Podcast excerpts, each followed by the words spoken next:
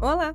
Agora você vai ouvir a pílula mensal da RPS Capital, com a participação de Paolo de Sora, CIO da RPS, e Duda Morrone, Relações com Investidores. Este episódio é referente à atribuição de performance de abril, análises de cenário e oportunidades de investimentos. O material foi produzido em 5 de maio de 2022. Já segue nosso canal? Lembre-se de curtir e compartilhar o conteúdo. Bom programa! Oi, pessoal, Duda da RPS Capital. E hoje eu tô aqui mais uma vez com o Paulo de Sora pra gente fazer nossa pílula mensal, falar um pouquinho sobre o mês de abril, atribuição de performance do fundo, especialmente do Total Return. É, e, Paulo, vamos começar falando da performance geral do fundo, né? Quais foram os temas vencedores, o que, que a gente teve como convicção da casa que deu certo? Fala um pouquinho pra gente do cenário geral de abril. É, não foi um mês maravilhoso, mas entre mortos e feridos, acho que a gente se saiu relativamente bem o fundo fechou positivo no mês, um pouco abaixo do CDI, mas positivo, num mês onde a gente viu realizações extraordinárias. Né? A gente viu o Ibovespa cair mais de 10%, o S&P caiu perto de 9%, o Nasdaq 14%. Foi um dos piores meses da história em termos de abril e de mercado.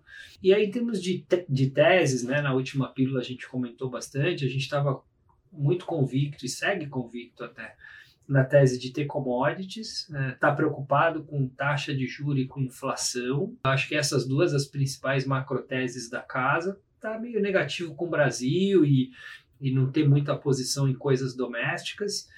E aí, em função dessa visão macro, o que aconteceu foi que a gente perdeu muito dinheiro com commodities, foi o principal detrator do, da performance do Total Return. A gente ganhou dinheiro short essas empresas não rentáveis americanas que sofrem bastante com o ambiente de juro.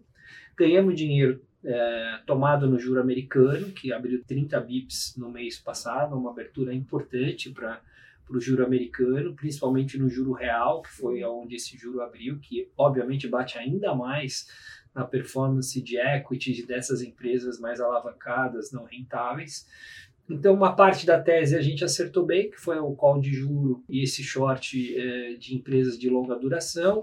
E o que prejudicou bastante a gente foi commodities, é, um mês onde a Vale caiu em dólar mais de 15%, a BHP caiu 13%. Então, foi um mês bem difícil para quem estava comprado em commodities. E a beleza aqui do nosso mandato é que a gente tem essas caixas, mandatos independentes, com riscos independentes, e esse foi um mês é, muito característico onde a turma lá de fora que opera as ações lá fora, a turma de juro é, e moeda ganhou dinheiro compensando a perda importante que a gente teve em commodities. É, entrando nas teses, né, um pouco mais no detalhe dos books que você comentou. Uma posição que a gente comentou tá bem convicta na última gravação foi é, de estar vendido nas empresas de tecnologia não rentáveis e nos semicondutores. Fala um pouquinho mais no detalhe de como é que foi a performance nesse tema. É.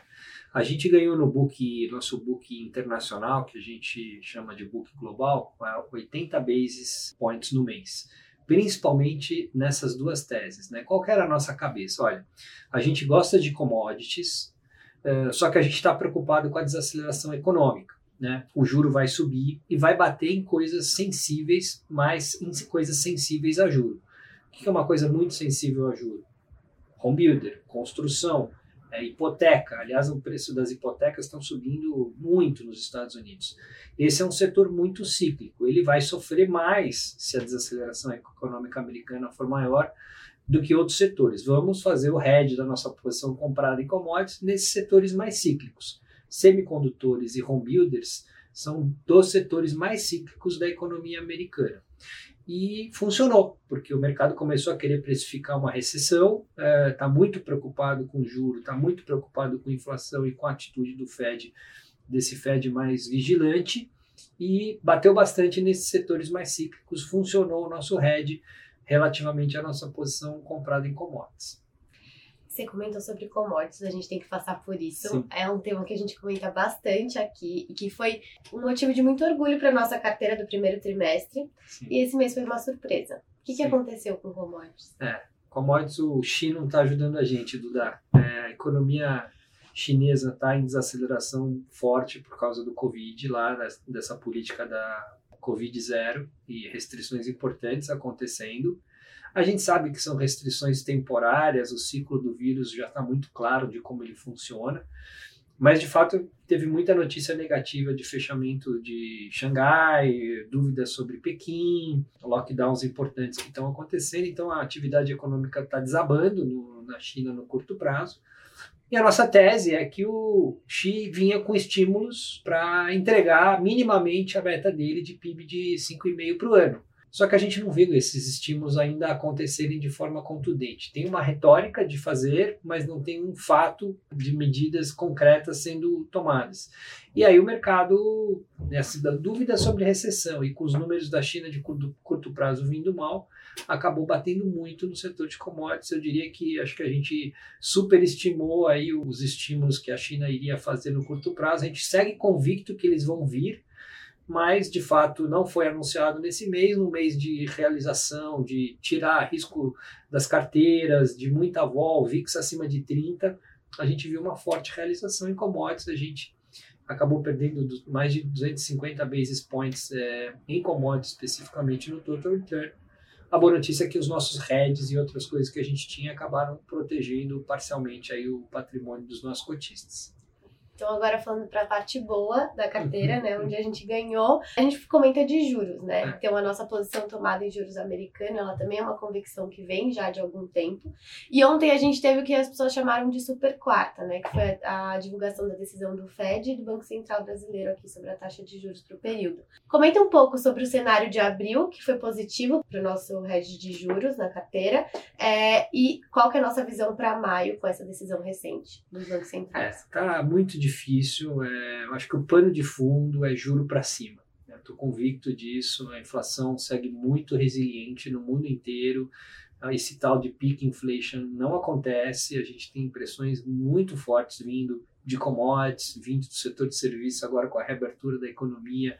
O mercado de trabalho está muito apertado nos Estados Unidos, são mais de 6 milhões de vagas de emprego ah, sendo ofertadas a mais do que tem de gente procurando emprego. Então, o mercado de trabalho muito apertado. Aliás, o presidente do Banco Central americano falou muito sobre isso ontem.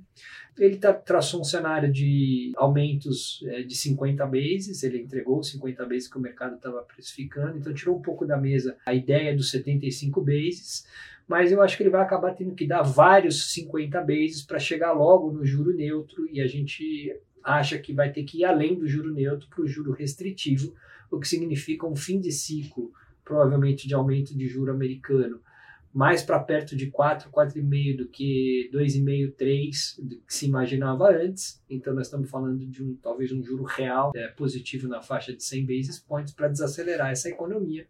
Essa foi a tônica do mês passado, então o juro real abriu é, 30, 40 basis ao longo do mês, uh, e a gente segue convicto nessa tese. A reunião de ontem do Fed, que num primeiro momento entregou um rally de mercado que hoje está entregando tudo, na nossa visão não muda o plano de voo, de que as condições uh, financeiras mundiais vão ter que ser apertadas ainda mais, as hipotecas terão que subir ainda mais, o S&P terá que cair ainda mais para o trabalho de desaceleração da economia americana por parte do Fed, o pacote, né, que é a política monetária, aperto de condições financeiras, de fato é, fazer o seu trabalho de desacelerar essa inflação que está rodando a 8, mais de 8% nos Estados Unidos, coisa que a gente não viu nos últimos 40 anos.